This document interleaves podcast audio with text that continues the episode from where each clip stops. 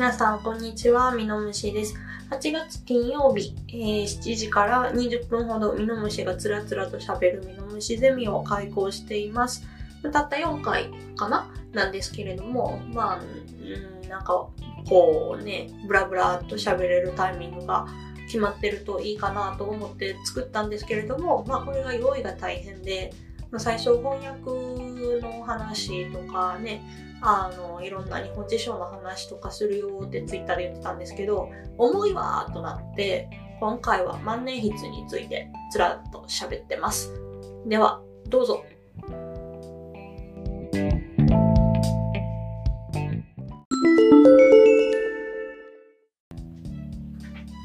この前万年筆買ったんですよ。6月、6月かな ?5 月やったかな？ちょっと忘れちゃったんですけど、万年筆デビューをしまして、めっちゃいいですね、これ。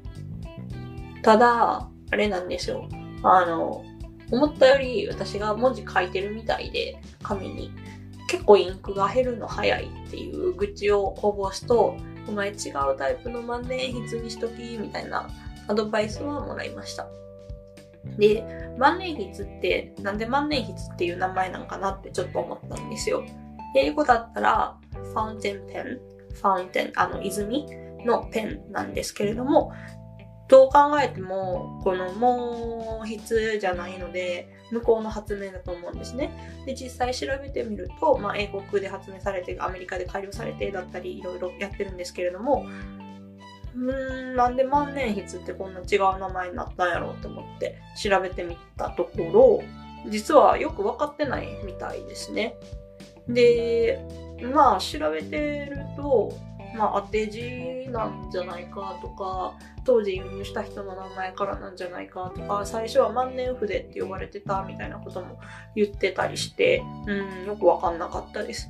で、万年筆のことを思い出したのが、実は結構前で、ドイツ語をやってる時に、フューラー、フューラーって言って出てくるんですよね。あの、私、点々、やっぱりウムラウト発音できないんでよくわかんないんですけど、F に U にウムラウト、点々。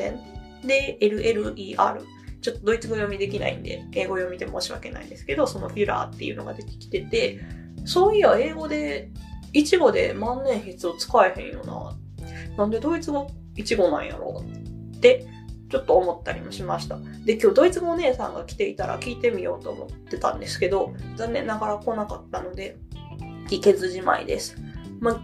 私がね、なんか、ドイツ語そんなやってまだ4ヶ月足らずくらいなんで、なんとも言えないんですけど、フュレンっていう、なんか満たすっていう、多分英語で言ったらフルみたいな感じなんでしょうね。フルじゃないわ、フィルや。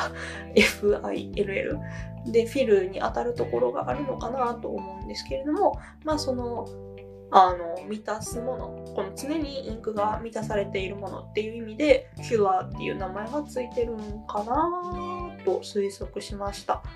その英語のファウンテンにしても、そのインクがずっとこう供給されてるっていう意味で、無限に湧くような泉っていうイメージがついてるんだと思います。実際万年筆っていうのは毛細管現象っていうあの例えばアルコールランプの芯が常にこうアルコールで湿っていたりだとか、まあ、そういうなんというか表面張力を利用してこの管の中の液体がこう上下するっていうシステムを利用しているのでこうペン先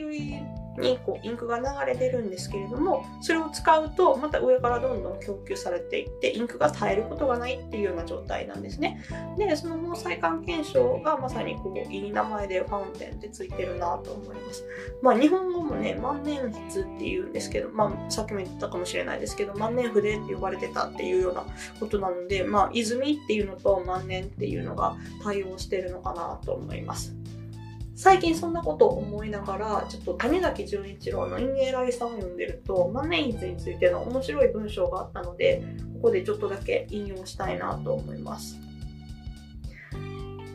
え、ー、と、まあ、文脈を紹介すると、まあ、西洋の文明をこう東洋、まあ、日本ですね、にこう輸入したことによって、この西洋のように無理やりこう、なんていうかな、背伸びをしているんだっていうような話をしています。で西洋の人たちは西洋でこう徐々に発展してきたものだから無理がないけれども東洋で西洋のものをそのまま輸入したのには無理があるもし東洋で東洋のものがゆっくりと発展していってたらまた西洋とは違う何かが生まれていたんじゃないかっていうような話をしている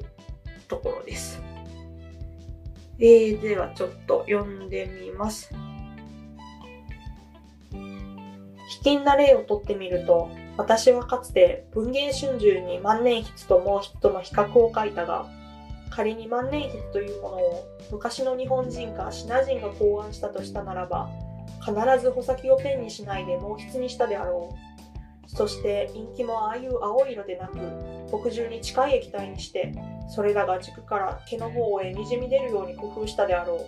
う。さすれば、神も西洋紙のようなものでは不便であるから、大量生産で製造するとしても和紙に似た紙質のもの改良半紙のようなものが最も要求されたであろう。紙や墨汁や毛筆がそういう風に発達していたらペンや印記が今日のごとき流行を見ることはなかったであろうし従ってまたローマ字論などが幅を隠すこともできまいし漢字や仮名文字に対する一般の愛着も強かったであろう。いや、そればかりでない、我らの思想や文学さえも、あるいはこうまで西洋を模倣せず、もっと独創的な新天地へ突き進んでいたかもしれない。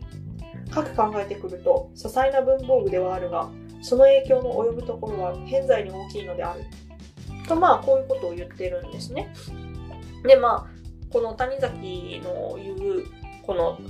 ペン先がペンでも、ペン先がペンではない。何言ってるかわかんないですけど、先が、この、なんというか、一般に想像されるペンではなくて、筆のようなものがあったかもしれないって、今ちょっと読んだだけで私がふって思うのが、あの、100均、まあ100均じゃなくてもいいんですけど、筆ペンっていうものがありますよね。なので、あの遅かれ早かれ我々の生活に必要なものは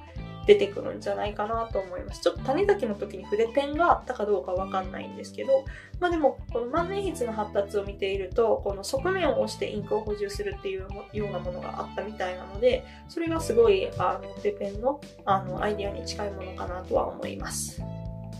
さて、何の話をしていたのか忘れてしまいましたが、まあこんな感じでつらつらつらっと喋ってます。ちょっと各文化いや、あとはあれですね、あのー、映画とかね、で、万年筆を使ってるようなシーンっていうのはよく出てきますから、そういうのの考察もやってみたいなとは思うんですけれども、いかんせんちょっと幅が広すぎますので、いろんな方の万年筆にまつわるお話だったり、エピソードだったり、この映画とか、この本がとか、そういうお話が寄せていた、そういうお話を寄せていただけたら嬉しいなとは思います。熱心なリスナーの皆さんの意味不明なあの、コメントをまたお待ちしておりますので、よろしくお願いします。あとですね、あの、以前、かなり前ですね、5月19日のトマトのエピソードに関して、かなりたくさんの情報をいただいてて、あの、缶詰に関するやつを読まないといけないんですけれども、それだけちょっと遅れてます。ちょっと缶詰いつ読めるかわからないんですけど、絶対に面白いと思うので、ちょっとトマトの食品偽装の話から缶詰の話っていうのはまたペキポンを呼び出して